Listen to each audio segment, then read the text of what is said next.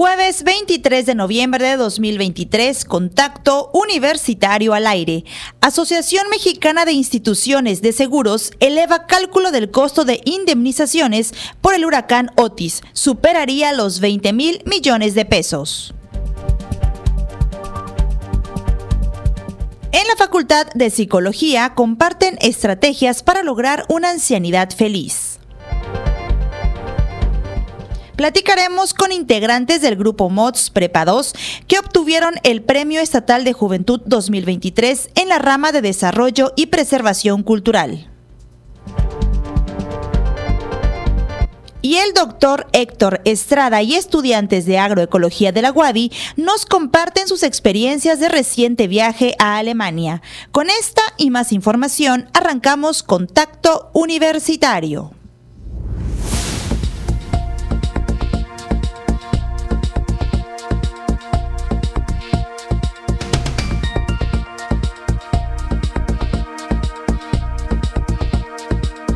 Contacto Universitario. Nuestro punto de encuentro con la información.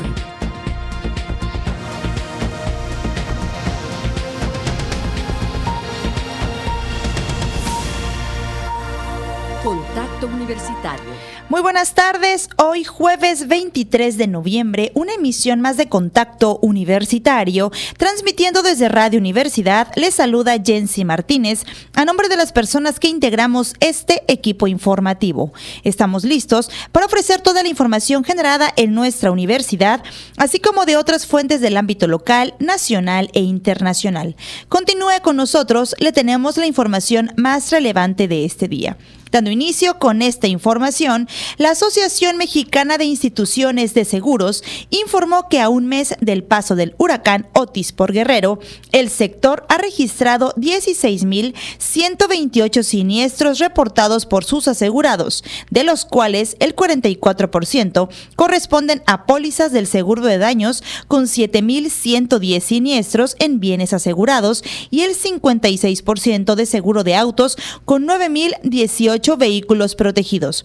De acuerdo con las aseguradoras, por los siniestros registrados hasta el 17 de noviembre, las estimaciones actualizadas de indemnización son de alrededor de 20.141 millones de pesos, cifra que tendrá ajustes en función de algunas valuaciones que aún están en curso. En cuanto a los hoteles, añadió, se han registrado al menos 86 siniestros que tienen cobertura de riesgos hidrometeorológicos y ya se han hecho anticipos en pagos de algunas coberturas por 806 millones de pesos. En casi 4 mil millones de pesos calculan los daños causados en hoteles por Otis.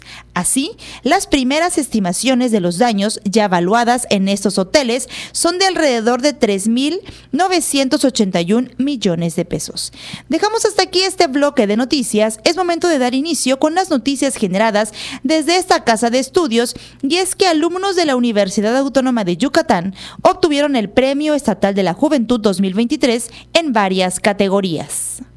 Dos alumnos y dos equipos conformados por estudiantes de la Escuela Preparatoria 2, así como de la Facultad de Medicina e Ingeniería Química de la Universidad Autónoma de Yucatán, obtuvieron el Premio Estatal de la Juventud 2023 en diferentes categorías.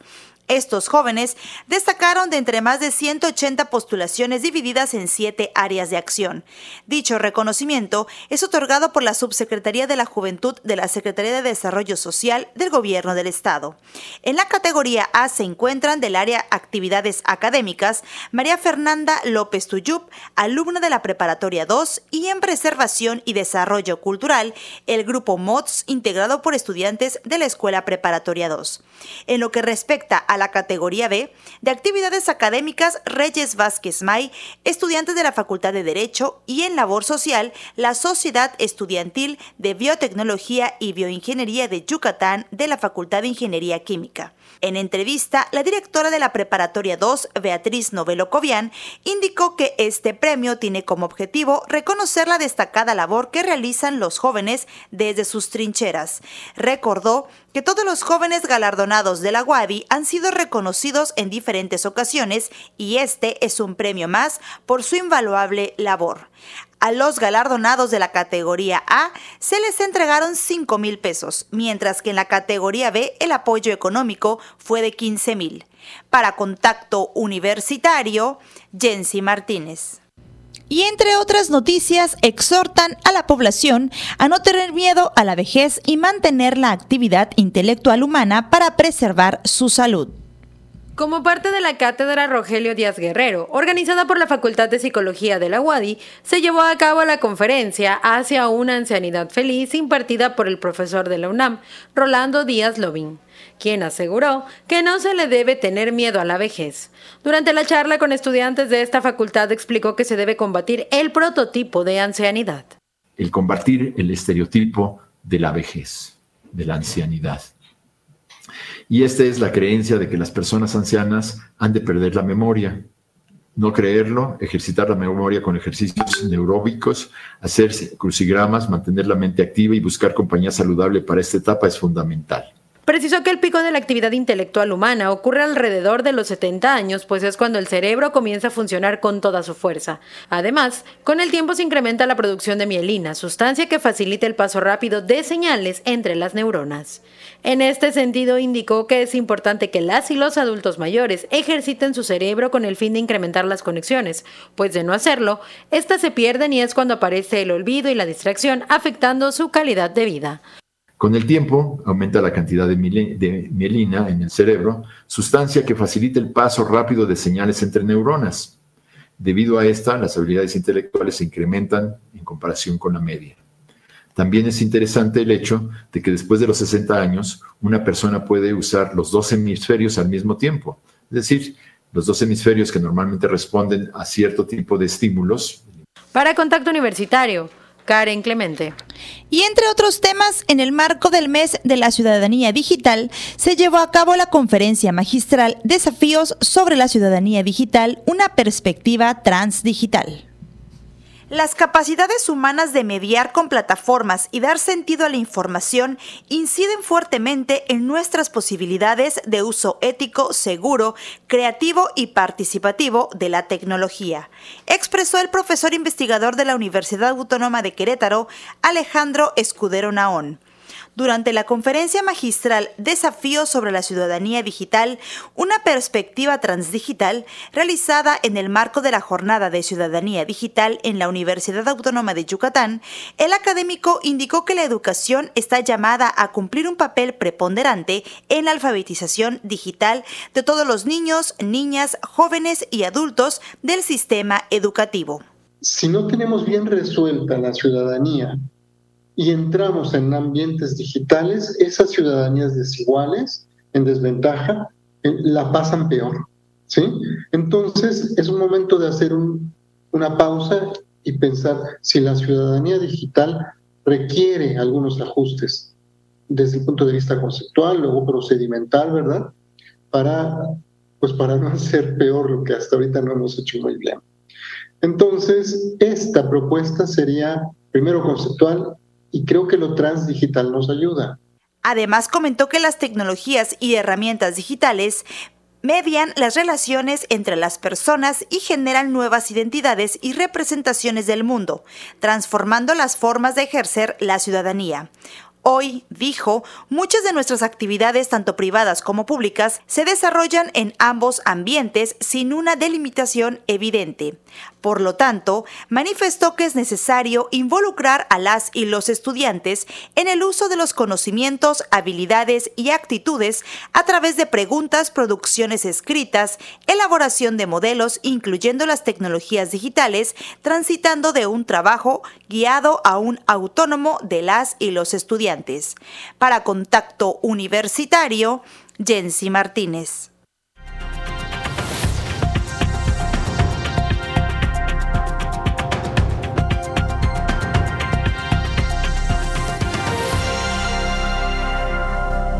Continuamos en contacto universitario a través de las frecuencias de Radio Universidad y saludamos a quienes se suman desde los espacios digitales de nuestra universidad. Ya estamos en nuestro espacio de entrevista y el día de hoy nos acompaña la maestra Marta Yamsosa, asesora del grupo MOTS de la Escuela Preparatoria 2 de la UADI. Muy buenas tardes, maestra, y Buenas bienvenida. tardes. También nos acompaña Ariana Marisol Q. Soberanis, estudiante del tercer año de la Escuela Preparatoria 2. Buenas tardes. También nos acompaña Miranda Patricia Cervera Magaña, ella es estudiante del tercer año de la Prepa 2. Hola, muy buenas tardes. Y Juan Diego García Aldana, estudiante del primer año de la Escuela Preparatoria 2. Hola, muy buenas tardes.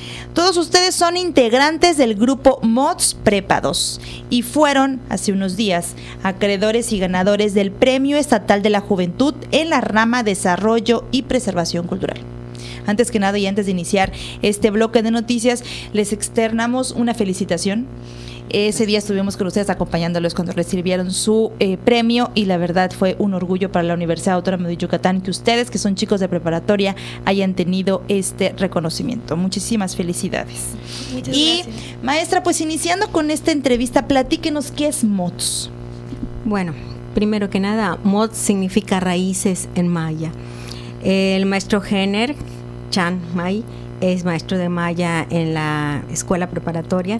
En el 2016 tuvo un proyecto de realizar a un grupo con sus alumnos que se encarguen de preservar, primero de conocer, porque muchos dicen, no, no sé acerca de costumbres, tradiciones, de la cultura yucateca, pero pues por eso estamos.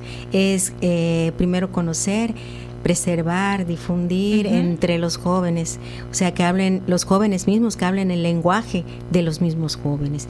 O sea, en un principio era entre la misma prepa, entre los estudiantes de la mi- misma prepa, pero ya ha trascendido MOTS, ha ido a Filey y también ha participado también en la Universidad de Guanajuato a distancia.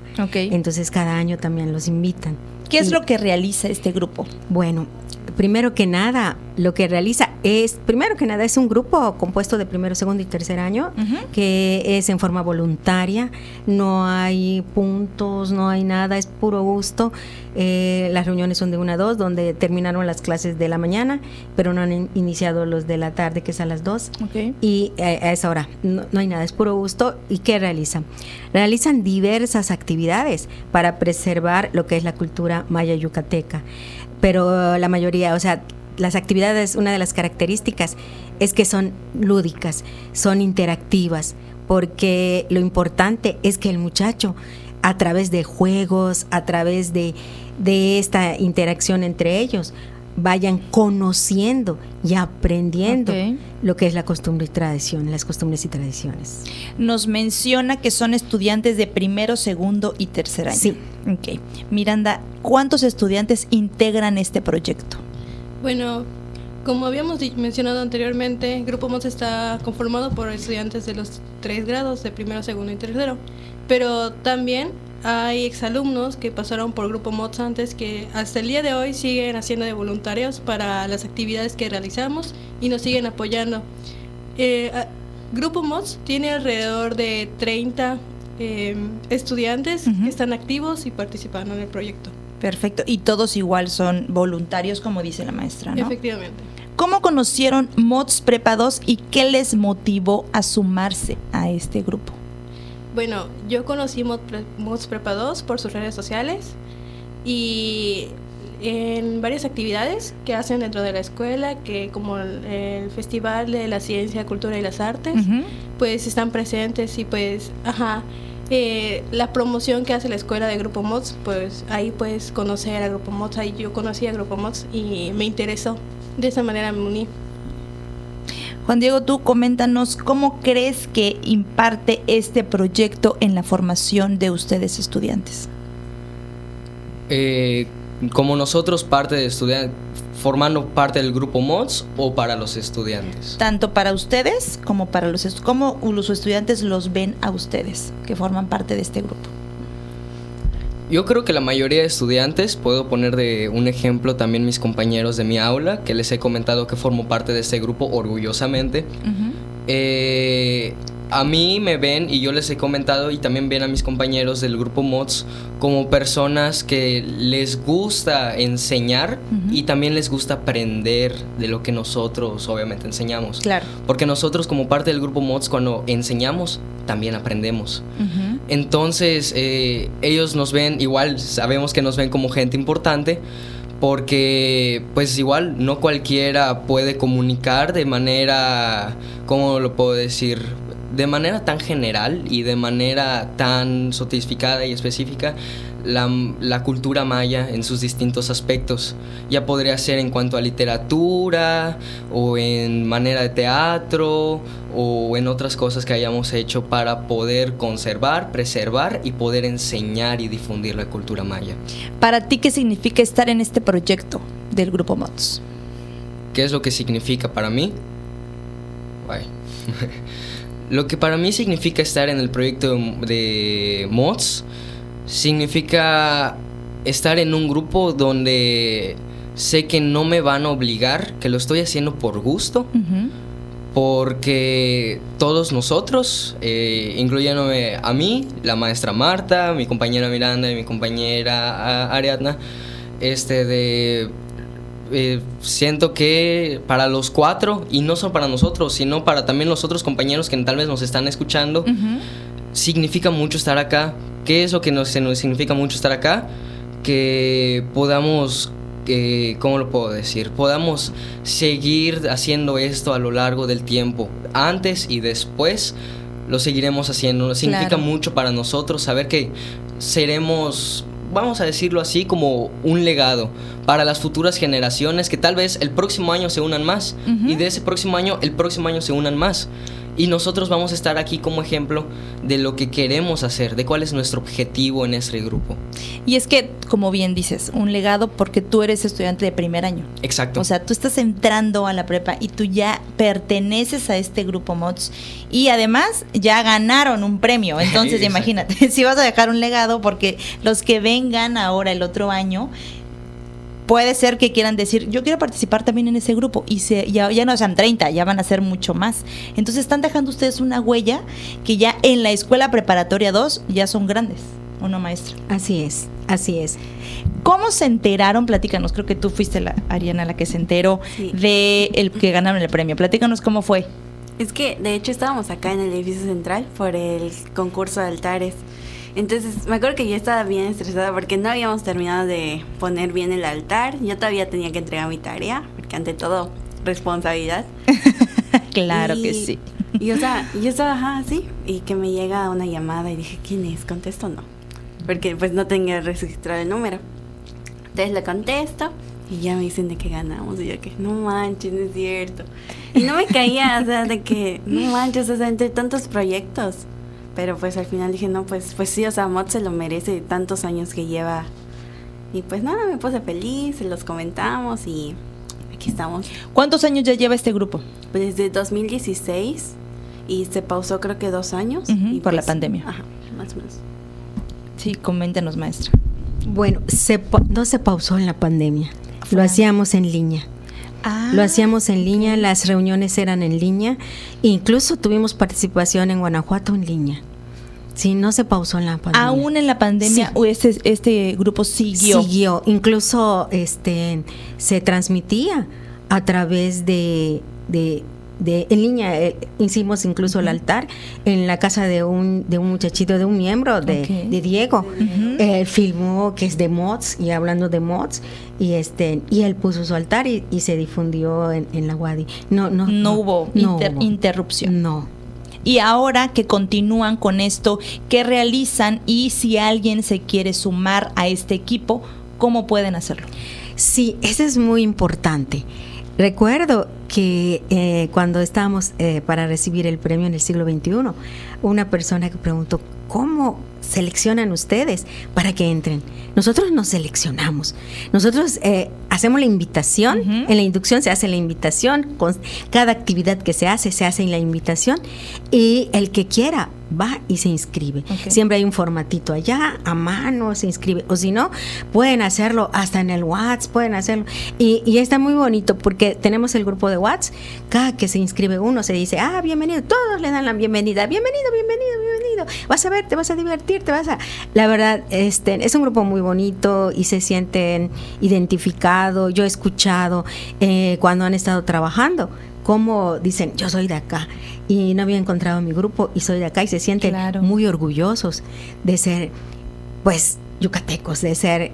Incluso hay gente que no son yucatecos y están aprendiendo y, y están participando con nosotros y están aprendiendo, de verdad, no son de acá son niños que no son de acá. Y les llamó la atención y están con ustedes. sí, están activos y lo hacen y están aprendiendo y les gusta. Qué bueno.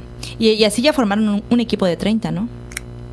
Tenemos un equipo de 30. Eh, yo digo que el éxito del grupo MODS es que no tienen una obligación que les digan, ¿saben qué? Tienen que participar en eso.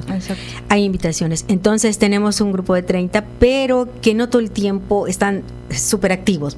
Podemos decir, ellos seleccionan, en esta actividad voy a participar y participo. Ahora, mis posibilidades, mis estudios no me permiten, en esta no, pero la siguiente sí.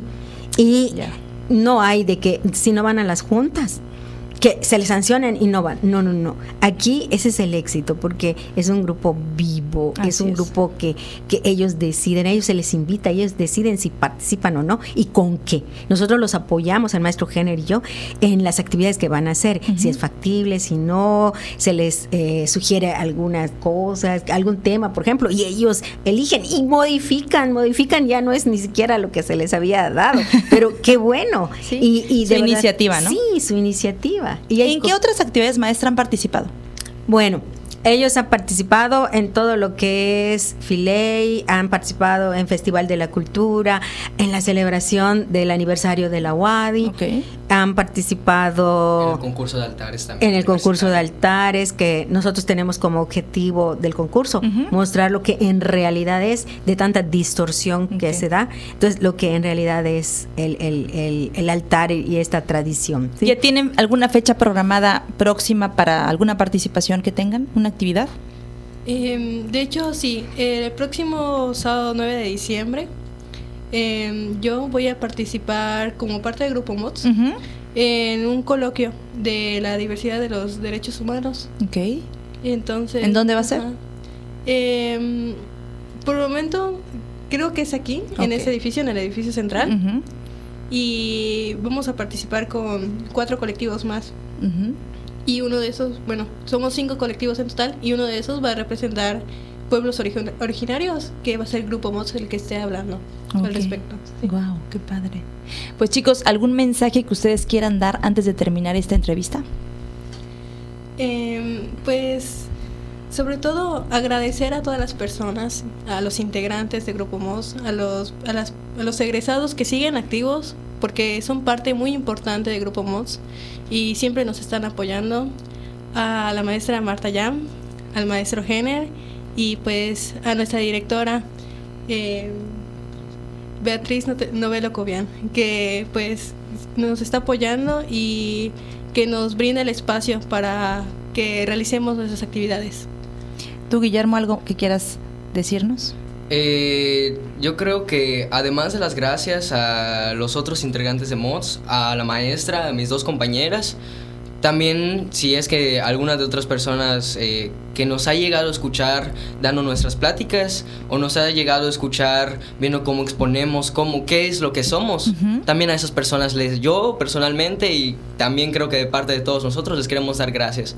Porque la verdad es de que ese trabajo y la mayoría de trabajos son ardos casi, bueno, no casi siempre salen bien, porque la verdad, este es un equipo, somos un equipo, somos una familia que siempre vamos a estar para poder eh, difundir la cultura que tenemos, lo que nos representa como yucatecos. Muy bien, Ariana, ¿puedes brindarnos las redes sociales y dónde podemos seguirlos? Sí, o sea, tenemos Instagram y Facebook. Estamos más activos en Instagram y en las dos redes sociales es Mods Preparados. Perfecto. Maestra, algo que usted quiera, un mensaje que nos quiera dar. Bueno, el mensaje es que todos podemos, todos queremos y creo que en esta en este tiempo en que se van perdiendo mucho la identidad y sustituyendo por otro, creo que este grupo es muy muy muy valioso y lo que hacen también. Y la verdad siempre digo y estoy muy orgullosa, es un grupo vivo, un grupo propio que que, que no es que si me quito, se quita alguien, va va a acabar, no, ellos tienen vida propia. Y así como dice ya, egresados que aún ya no están, pero que siguen todavía colaborando con este equipo, sí, ¿no? Y, y, sí, a veces no pueden siempre, pero son muy activos cuando lo dicen y les sirve de ejemplo. Y yo también quiero mencionar el ejemplo de, aquí, de compañero. De Juan Diego. sí, de Juan Diego. Él, su hermano estuvo, ahorita ya es egresado, pero sigue. Y él, o sea, ya es segundo. Y ya el primer año y ya está formando parte del equipo. Sí, y su hermano fue muy activo y sigue siendo activo, es, ya es egresado. Órale, pues muchas felicidades jóvenes. La verdad, como les comenté al inicio de esta entrevista, orgullosos de que ustedes hayan recibido este premio como equipo y como grupo y como bien dice Juan Diego que son un equipo y a pesar de que ya no están, pero los que quedan y los que se van a sumar van a formar parte de Grupo Mods. Muchísimas felicidades.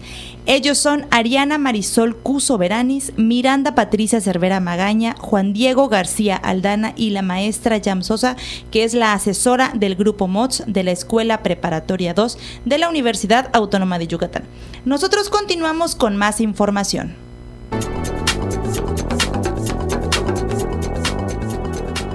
El Comité Institucional para la Atención de Fenómenos Meteorológicos Extremos de la UADI informa que este jueves 23 de noviembre tenemos un ambiente caluroso con cielo medio nublado y algunas lluvias. La máxima temperatura estará en 32 grados Celsius y la temperatura mínima será de 19 grados en el amanecer de mañana viernes. En la ciudad de Mérida, centro y oeste, la temperatura máxima será de 32 grados y la mínima de 21. En la costa se esperan temperaturas máximas de 29 grados y mínimas de 22, con cielo medio nublado. En el sur y sureste del estado, la temperatura más alta será de 32 grados y las mínimas de 16. El cielo estará medio nublado. En el este y noreste de Yucatán tendrán como máximo 32 grados y una temperatura mínima de 20. Para contacto universitario, Elena Pasos.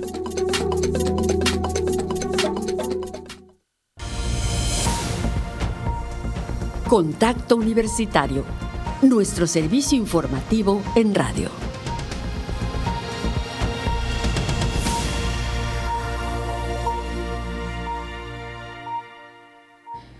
Son ya las 2 con 32 minutos y les saluda Clarisa Carrillo desde esta cabina de Radio Universidad y nos vamos con más información que se genera en este ámbito de, de nuestra Universidad Autónoma de Yucatán. Les comento que en el marco del mes eh, que, perdón, anunciaron los textos seleccionados en esta semana para la segunda edición del concurso Déjate Cuento. Con este concurso Déjate Cuento realizaron una antología con cuentos de jóvenes participantes de Yucatán y Campeche. Vamos a escuchar la información.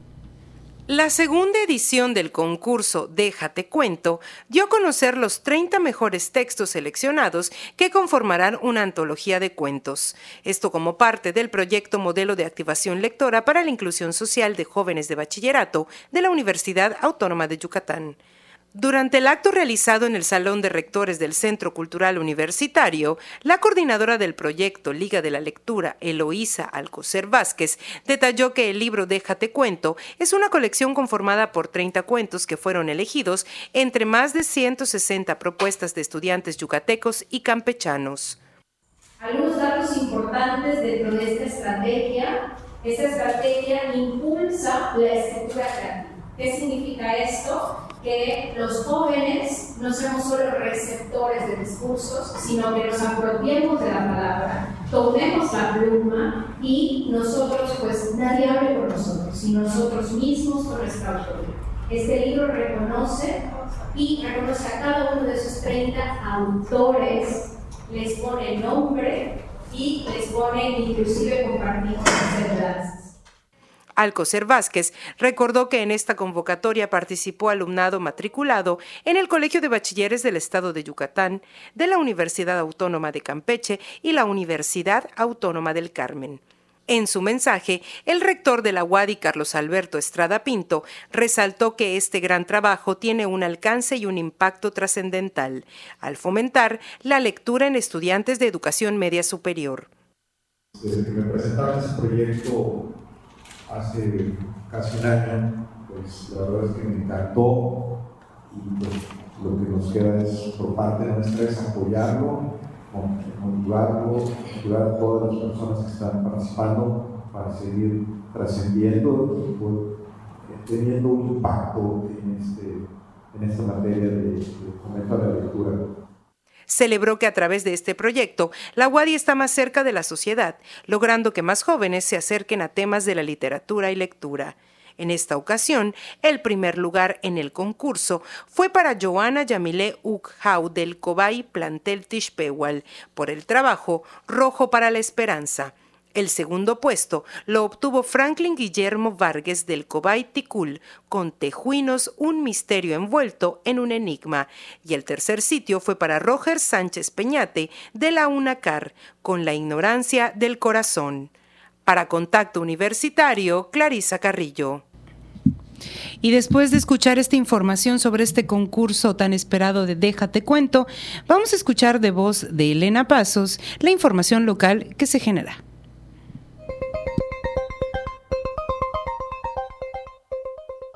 En información local, las diputadas Carla Franco Blanco del PRI y Fabiola Loesa Novelo, sin partido político, presentaron al Pleno del Congreso del Estado iniciativas para el reforzamiento de la seguridad de las mujeres y mayor castigo a los agresores. A su vez, la diputada de Morena, Alejandra Novelo Segura, presentó una iniciativa para establecer sanciones contra personas y funcionarios que publiquen o filtren información e imágenes sensibles sobre investigaciones de algún feminicidio o cadáveres que afecte la dignidad humana de familiares y de la víctima. En una sesión tranquila, rápida, sin debate, los 23 de 25 diputados aprobaron las iniciativas con proyecto de decreto para que el levantamiento popular de Valladolid del 4 de junio de 1910, conocido como la chispa de la revolución, sea declarado patrimonio cultural del Estado, al igual que el bordado maya y el janal pichán. Los diputados también aprobaron que un inmueble marcado con el tablaje 35727 del Parque Científico de Yucatán, ubicado en la comisaría de Sierra Papacal, pase a donación al gobierno del estado. El único aspirante a la titularidad de la Auditoría Superior del Estado de Yucatán, Rubén Jesús Arjona Ortiz, propuso su plan de trabajo basado en seis puntos, con lo que ofrece mejorar y reforzar el trabajo de fiscalización de esta dependencia estatal. Las propuestas son reforzar por medio del sistema de anticorrupción la creación de órganos de control interno en los municipios yucatecos, profesionalización de los auditores dedicados a la auditoría interna, contabilidad gubernamental y determinación de responsabilidad administrativas. Uso de tecnología para monitorear a las operaciones de los proveedores Propongo el uso de la firma electrónica para los documentos oficiales administrativos para ahorrar tiempo y recursos. Firmar un convenio de colaboración con el Tribunal de Justicia Administrativa y la Fiscalía Anticorrupción Estatal y la Auditoría Superior de la Federación para tener una mejor fiscalización del uso de los recursos darle transparencia a las denuncias penales con motivo de las auditorías y procesos administrativos. Arjona Ortiz leyó su amplio currículo laboral, su preparación académica y se atribuyó la autoría del plan que permitió que los policías de la Secretaría de Seguridad Pública tengan acceso a los créditos de vivienda ante el Infonavit. Para Contacto Universitario, Elena Pasos. Y son las 2 con 39 minutos y pasamos a información de nuestra Universidad Autónoma de Yucatán. Les cuento que 10 alumnas y alumnos del campus de Ciencias Biológicas y Agropecuarias de nuestra universidad realizaron un viaje de 11 días a Alemania para visitar tres universidades con programas relacionados a la agricultura orgánica. En ese sentido, tenemos en línea eh, telefónica al doctor Héctor Estrada Medina, quien es coordinador de la licenciatura en agroecología de la Facultad de Medicina Veterinaria y Zootecnia de nuestra universidad. Asimismo, se encuentra con nosotros en la línea Jenny Nailea Calderón Uc y Andrew Armando Castillo Fuentes, quienes son estudiantes de séptimo semestre. Muy buenas tardes a ustedes y muchísimas gracias, por supuesto, para empezar con esta entrevista. Tardes, gracias por la invitación. Bien, doctor, vamos a empezar un poquito eh, eh, basándonos en lo primero. Vamos a empezar por, por los términos generales, doctor. ¿Qué tareas cumplen en cuanto, pues, hablando de esta, de esta visita que se realizó de 11 días a Alemania? Eh, platícanos un poco, estos términos generales, ¿qué tareas cumplen las y los profesionales en este caso, pues, de la agroecología? Ok, bueno, mire, yo como profesor responsable del grupo, eh, me tocó, pues como principio, preparar una propuesta, porque hay que competir con una propuesta con, otras universidades de todo el mundo que también quieren hacer este tipo de viajes. Hacer una propuesta, eh, hacer un presupuesto, hacer un itinerario del viaje, hacer los objetivos del viaje, proponer los temas, etcétera. y después eh, subir todo eso a una plataforma, cumplir con todos los requerimientos esperar a que nos respondan y ya después de eso poder comenzar a planear el viaje. Bien, este viaje, como comentábamos al principio de la entrevista, doctor, eh, pues se realiza eh, gracias a la colaboración de la Facultad de Medicina Veterinaria y Zootecnia con universidades de Alemania. ¿Cómo se ha dado esta colaboración, eh, doctor? Es correcto. nosotros hemos tenido colaboración con universidades alemanas ya desde hace muchos años. De hecho, fueron colegas de algunas universidades alemanas las que ayudaron a formar o a crear la licenciatura en agroecología que tiene hoy día la UADI hace unos 17 años aproximadamente. No, ya es un ya es un arduo trabajo que se viene realizando con estas universidades, ¿no, eh, doctor? Eh, pues saludo nuevamente a Jenny y a Andrew que también están con nosotros en la línea. Jenny, Andrew, ¿quién de ustedes me puede eh, comentar un poquito qué es lo que destacarían ustedes que fueron a este viaje tan provechoso de 11 días a Alemania, de los planes de trabajo y por supuesto de las instalaciones de estas universidades que yo me imagino son de primer mundo y es completamente pues diferente, una experiencia totalmente nueva? Um, sí, eh, claro, realmente fue completamente diferente a lo que estamos acostumbrados, incluso desde las instalaciones, cómo funciona todo lo que es infraestructura, la parte académica, incluso este apoyo que se tiene a la parte estudiantil. Eh, realmente algo que puedo destacar es todas estas oportunidades que se brindan a estudiantes que vienen de otras partes del mundo en general eh, las oportunidades, incluso las becas y los apoyos que ofrecen para, para incluso las maestrías o doctorados es algo que destaca muchísimo. Y de igual manera las licenciaturas, aunque no, no se ofrece tanto en el idioma inglés, pero hay oportunidades realmente Bien, y Andrew, eh, para ti te pregunto que, pues, de acuerdo a tu experiencia y la experiencia que tuvieron los estos 11 chicos y chicas en, en Alemania, y de acuerdo a lo que eh, aprendieron eh, de, de, estas tres universidades, ¿qué tan viable o qué tan posible es incorporar lo que ustedes aprendieron, lo que ustedes observaron, pues en un contexto de, de nuestro país y de nuestro estado principalmente, ¿no? buenas tardes. Pues realmente eh, sí fue de mucho aprendizaje y lo que podemos implementar, eh, al menos lo que más me impactó en lo personal, es que en esas universidades en las que visitamos ah, están los comederos universitarios y prácticamente todo lo que ellos eh, obtienen de, bueno, lo que se produce eh, en estos lugares, lo obtienen de lo que las mismas universidades producen en sus grandes experimentales. Entonces, esa sería, en primera instancia, como que una alternativa, una sugerencia a lo que podemos implementar, al menos en nuestras universidades, en nuestra universidad. Y ya yendo un poco más a nivel estatal, vendrían siendo las prácticas, eh, como tal las agroforestales, que sí son muy diferentes a lo que nosotros tenemos aquí en, en esta parte del trópico, a lo que tiene en zonas más templadas como fue Alemania, pero pues sería esta parte. Perfecto, una experiencia por supuesto de primer mundo para ustedes. Doctor, eh, le pregunto a usted también, doctor Héctor, eh, de, además de por supuesto estas tres, estas tres universidades que colaboran muy estrechamente con la Facultad de Medicina Veterinaria y Zootecnia, además de, pues, eh, de, de, ellas y nuestra universidad, ¿qué instancias apoyan pues a la realización de este viaje de los alumnos y a que se haya cumplido pues eh, una experiencia más de más de 10 chicos que se fueron pues a conocer y a capacitar aún más en sus profesiones? Ok, bueno, específicamente en este viaje nos apoyó la DAAD, que es la Agencia de, Cooperación Alemana, eh, que precisamente se dedica a, a, distribuir recursos que tienen que ver con ciencia, tecnología. Entonces, eh, todo el, toda la propuesta y demás que se envió fue a ellos y ellos fueron los que parcialmente cubrieron los gastos de este viaje. Eh, el resto de los gastos los cubrió la universidad. Perfecto. Eh, es un trabajo muy estrecho, ¿no? Y un trabajo que sale muy provechoso en cuanto a estos chicos, ¿no? ¿Es doctor? Sí, correcto.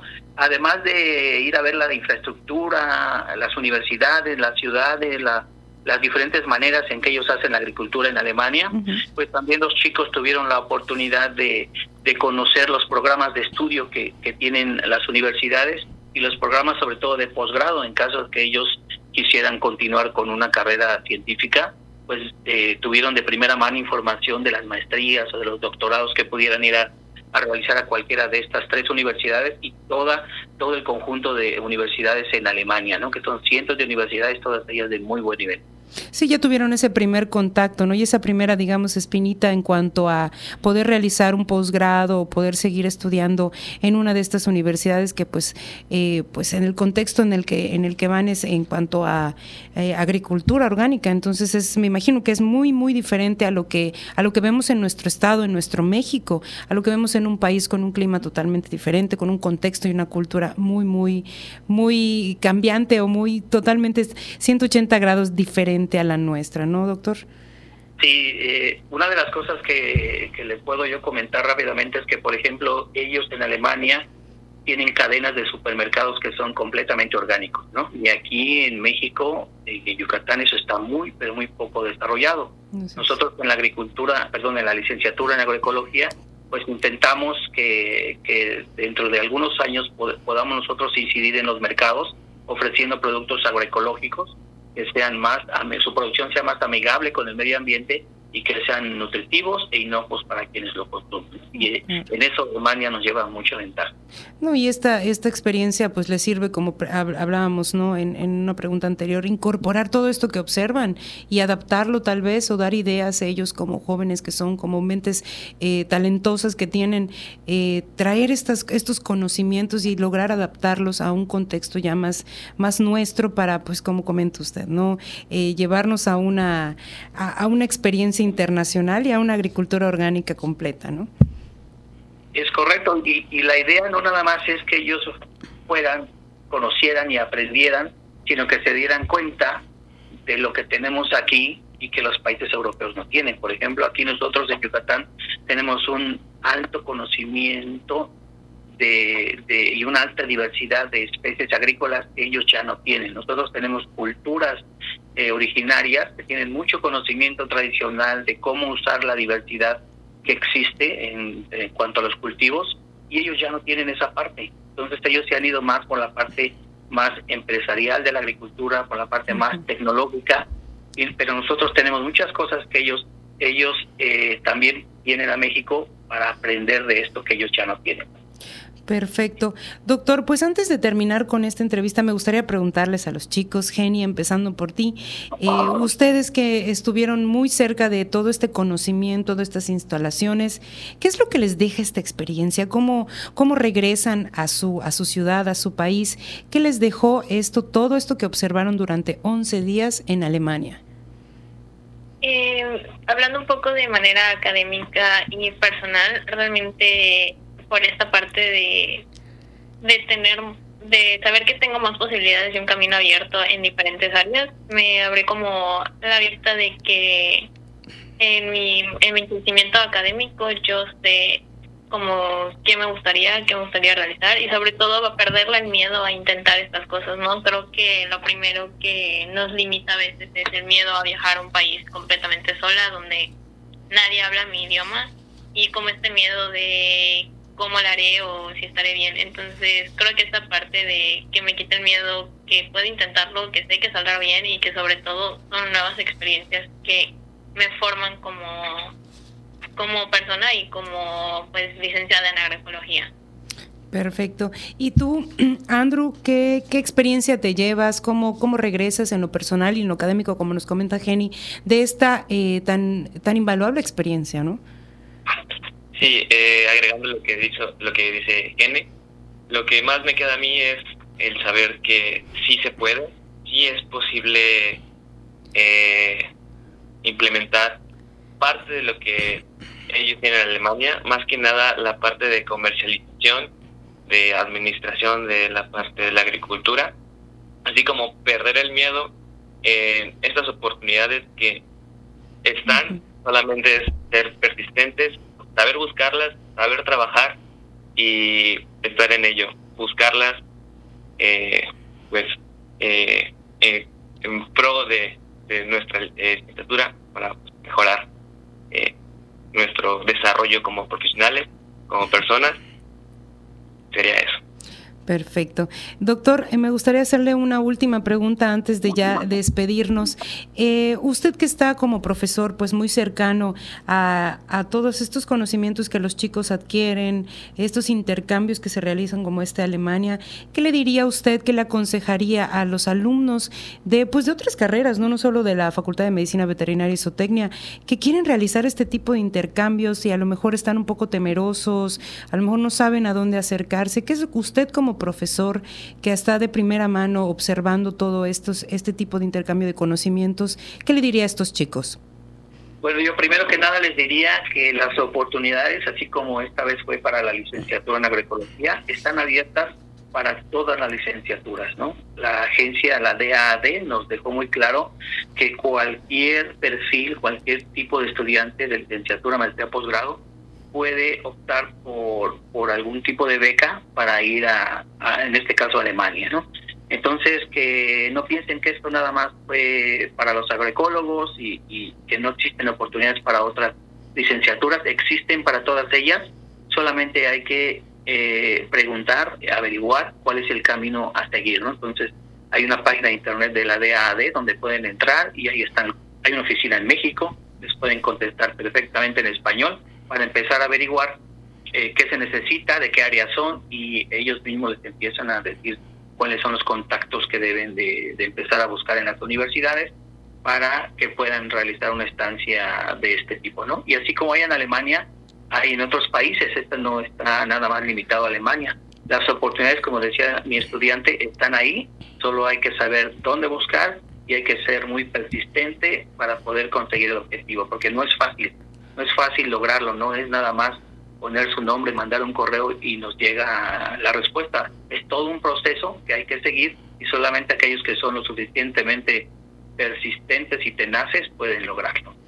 Perfecto, doctor, pues muchísimas gracias y ya lo escucharon todos nuestros radioescuchas, los papás de los radioescuchas, que pues se animen a este tipo de experiencias porque crean un aprendizaje sumamente importante para su vida personal y profesional. Y pues agradecemos muchísimo, por supuesto, y muchas felicidades por este viaje y por todo este conocimiento que nos trajeron a Jenny Nailea Calderón Uc y a Andrew Armando Castillo Fuentes, quienes son estudiantes de séptimo semestre y por supuesto a nuestro coordinador de la licenciatura en agroecología de la Facultad de Medicina Veterinaria y Zootecnia, el doctor Héctor Estrada Medina. Muchísimas gracias a ustedes tres. Muchísimas gracias por escucharnos y buenas tardes a todos. Perfecto, nosotros estaremos más al pendiente de todo lo que sucede en la Facultad de Medicina Veterinaria y Zootecnia. Muchísimas gracias. Y nos vamos con información de carácter internacional. Adelante, Normita.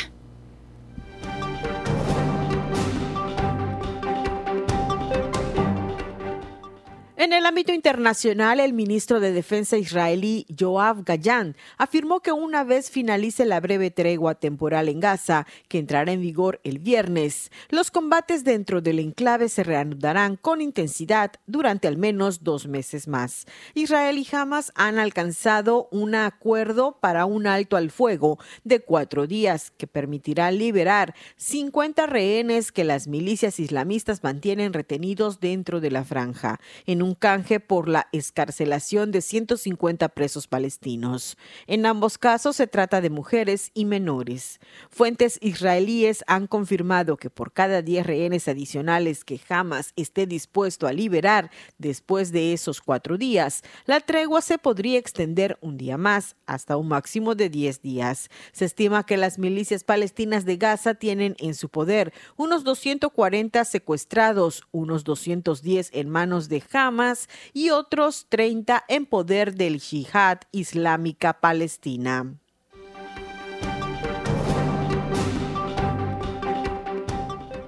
Varios hospitales de China están colapsados por una oleada de una extraña neumonía infantil. Esta nueva enfermedad que se propaga por los colegios de China está dejando como resultado decenas de niños internados, según afirmó Promet, el programa de monitoreo de enfermedades emergentes de la Sociedad Internacional de Enfermedades Infecciosas. La prensa local remarcó que las clases están al borde de la suspensión debido al contagio que se produce entre los niños.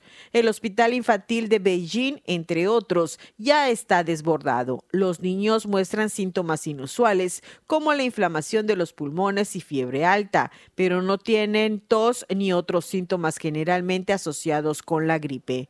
Promet también advirtió que este brote podría estar vinculado a la neumonía típica o neumonía ambulante que está en aumento en China tras su primer invierno sin las estrictas medidas de aislamiento por el COVID-19.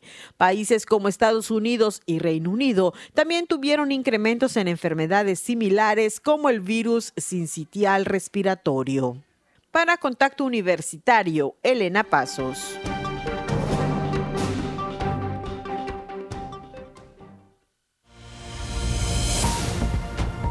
No pierdas contacto.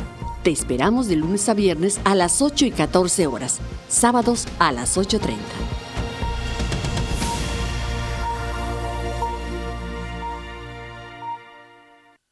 Y después de escuchar la, la, información internacional de voz de Elena Pasos, vamos a escuchar lo que nos tiene preparado la agenda universitaria.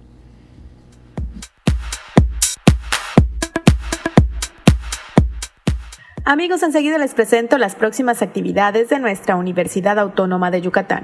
Estimado egresado de nuestra Casa de Estudios, se está llevando a cabo el estudio de seguimiento de egresados de los programas educativos de licenciatura. Por tal motivo, si egresaste en el 2021 de alguna de nuestras licenciaturas, te agradecemos responder la encuesta en línea que se encuentra en www.cisei.wadi.mx. Agradecemos tu cooperación para identificar lo que estamos haciendo bien y en qué podemos mejorar. La Facultad de Psicología de la Universidad Autónoma de Yucatán le invitan a la Semana de Psicología 2023 Convivencia Inclusiva y Cultura de Paz, que se llevará a cabo hasta el 24 de noviembre en la sala de usos múltiples de la Facultad de Psicología de la UADI y en modalidad virtual en las redes sociales de la UADI. La entrada es libre. Puedes consultar el programa en www.psicología.wadi.mx. Dirigido al personal académico, administrativo y manual de cualquier dependencia universitaria, les invitamos al curso en línea Nutrición en el Trabajo, que se impartirá los días 27, 28 y 30 de noviembre de 9 a 11 horas. Más información e inscripciones al correo capacitación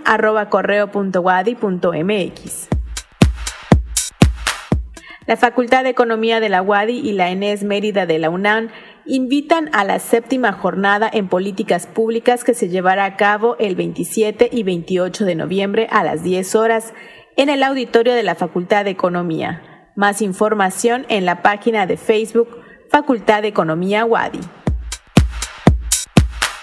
En este mes de la ciudadanía digital les invitamos a visitar la exposición bibliográfica en la Biblioteca de la Unidad Académica de Bachillerato con Interacción Comunitaria Wabic.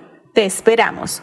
Consulta la cartelera completa del mes de noviembre en wadi.mx, así como en redes institucionales. Esto ha sido lo más relevante de la agenda universitaria. Mi nombre es Fabiola Herrera Contreras, Comunicación Digital, Audiovisual e Identidad. Y bien, con esto llegamos al final de nuestra emisión. Agradezco mucho que nos hayan acompañado en este 23 de noviembre. También agradezco a Norma Méndez, que está en los controles y transmite también desde Facebook Live, y a todo el equipo que hace posible este noticiero Contacto Universitario. Les recuerdo que mañana a las 8 en punto los esperamos en la edición matutina con Elena Pasos Enríquez y a las 2 de la tarde con más información relevante en vivo. Recuerden también seguirnos en nuestra plataforma de podcast. Estamos como Contacto Universitario Wadi. Ahí pueden recuperar nuestras entrevistas y también los programas completos. Mi nombre es Clarisa Carrillo. Me despido de ustedes. Como siempre, fue un gusto haber compartido este espacio de noticias. Nos escuchamos mañana y sigan en sintonía con Radio Universidad. Contacto Universitario nuestro punto de encuentro con la información. Una producción de la Coordinación de Comunicación Institucional de la Universidad Autónoma de Yucatán.